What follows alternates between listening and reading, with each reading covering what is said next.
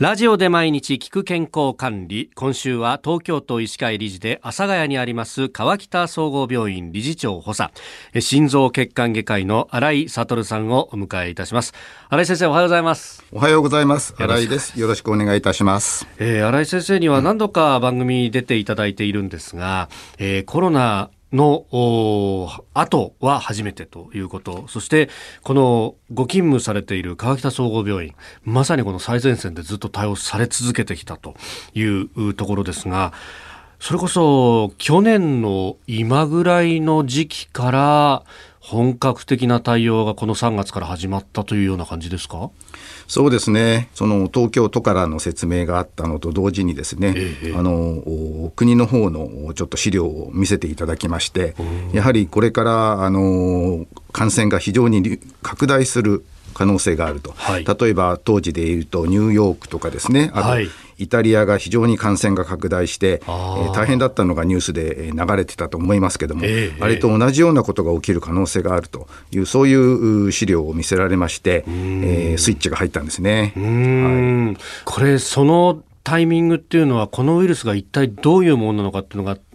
ある意味、分かりかけてきた頃っていうことですかね。いや、あの頃ではですね、えー、まだどういう状況なのか、えー、どういう感染、うん形態、経路が起きるのかとかですね、はい、どういうふうな経過で重症化していくとか、い。うことは、今になってきてみると、ある程度分かってますけども、あの頃はなかなか分からなかったですね。これだから手探りの状態でやり始めざるを得なかったわけですか？そうですね。はい、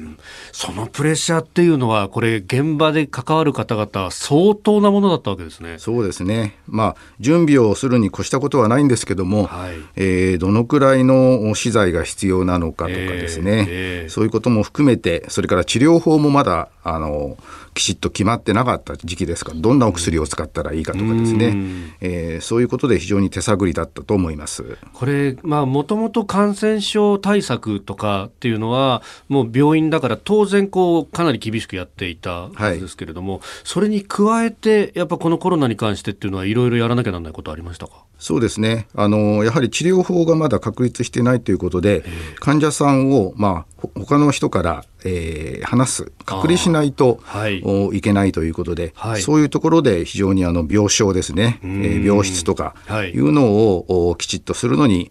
工夫をしましたね。そのゾーニングっていうんですか？あの、はい、完全にこう場所を分けるとか、うんうん、もう移動の経路動線も分けるとかそういうようなことをやったわけですか？そうですね。えー、うちの病院の場合は、はい、あのまあ、本院と分院というふうに建物が分かれてまして、えええー、そういう形でやはりゾーニングをするのにはある程度やりやすかった面もありますけども、えー、患者さんの動線とかですね、はい、いうところを非常に苦労しましたね、はい、あの思い出すのが、川北総合病院が結構取り上げられていて報道で。であのテントを作ってみたいなのがあったと思うんですけど、はい、あの意図っていうのは？あれはですね、あの